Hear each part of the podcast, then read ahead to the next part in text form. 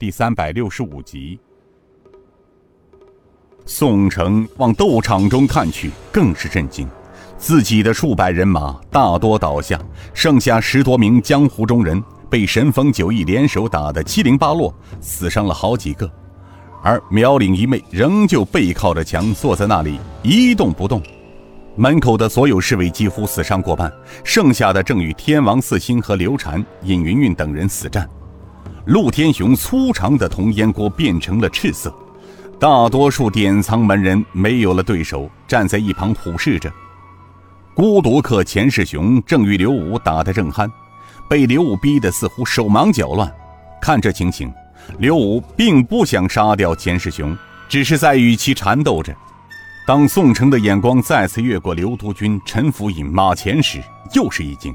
他看见了，虽说钦差曾下令不让官兵插手。可布置在大军阵前的数百名弓弩手，仍不停地向飞虎门人放冷箭。躺在斗场上的侍卫门人，有大部分人是被标清的弓弩手射死的。眼下这局面，真所谓是墙倒众人推呀！他不敢再往下看，这大局已定，无法挽回。眼下就只能带剩下的人马退入总坛，说不定还有一线生机。宋城此时打定了主意，大喊一声：“各位兄弟们，不要与他们缠斗，跟本座退至总坛里去。”他身后的侍卫让开了一条路，守住大门两侧，让撤回的其他人先退进门中。宋城大呼一声：“兄弟们，撤！”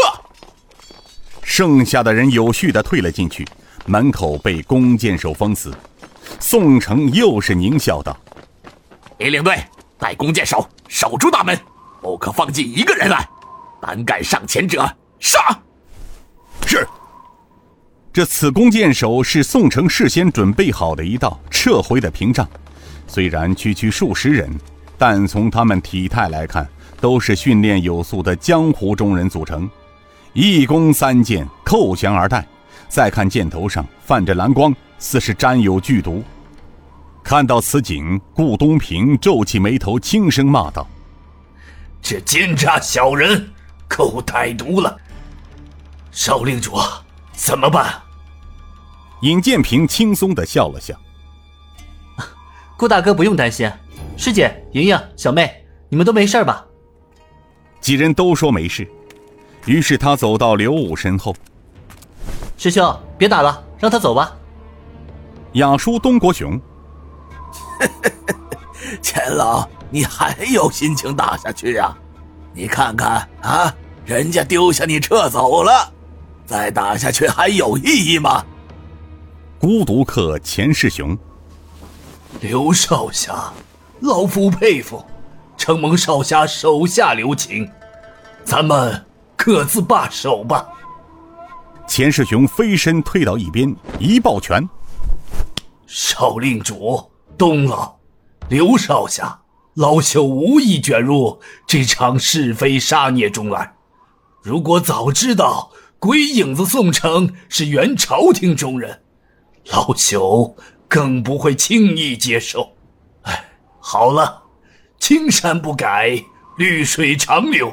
今日之局对老朽来说算是万幸，老朽告辞。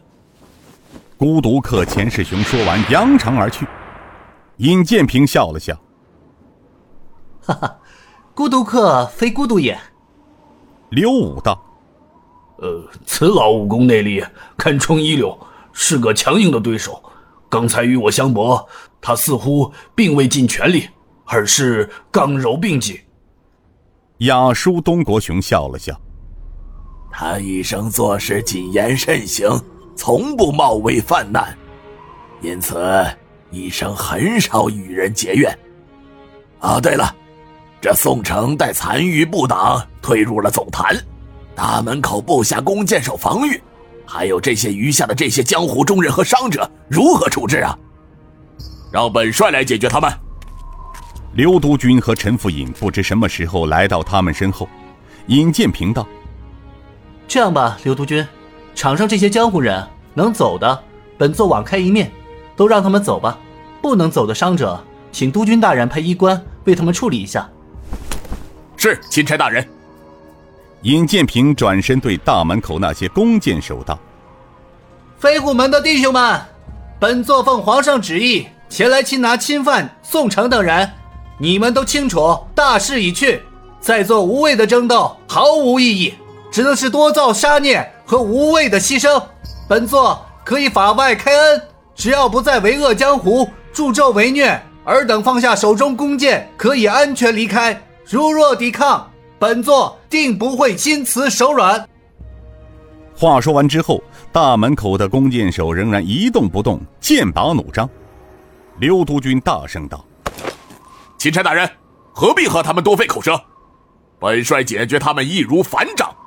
赵统领，摆阵，全部射杀！”得令。赵统领手中的绿旗一挥，顿时从军中跑出一对银色盾牌手。只听得一阵整齐的尖枪声过后，在大门弓箭手射程内立起一道银色反光的盾墙，盾牌前还出现了许多整齐的射孔。大门前的弓箭手被盾牌的反光射得双目难睁，视线模糊不清。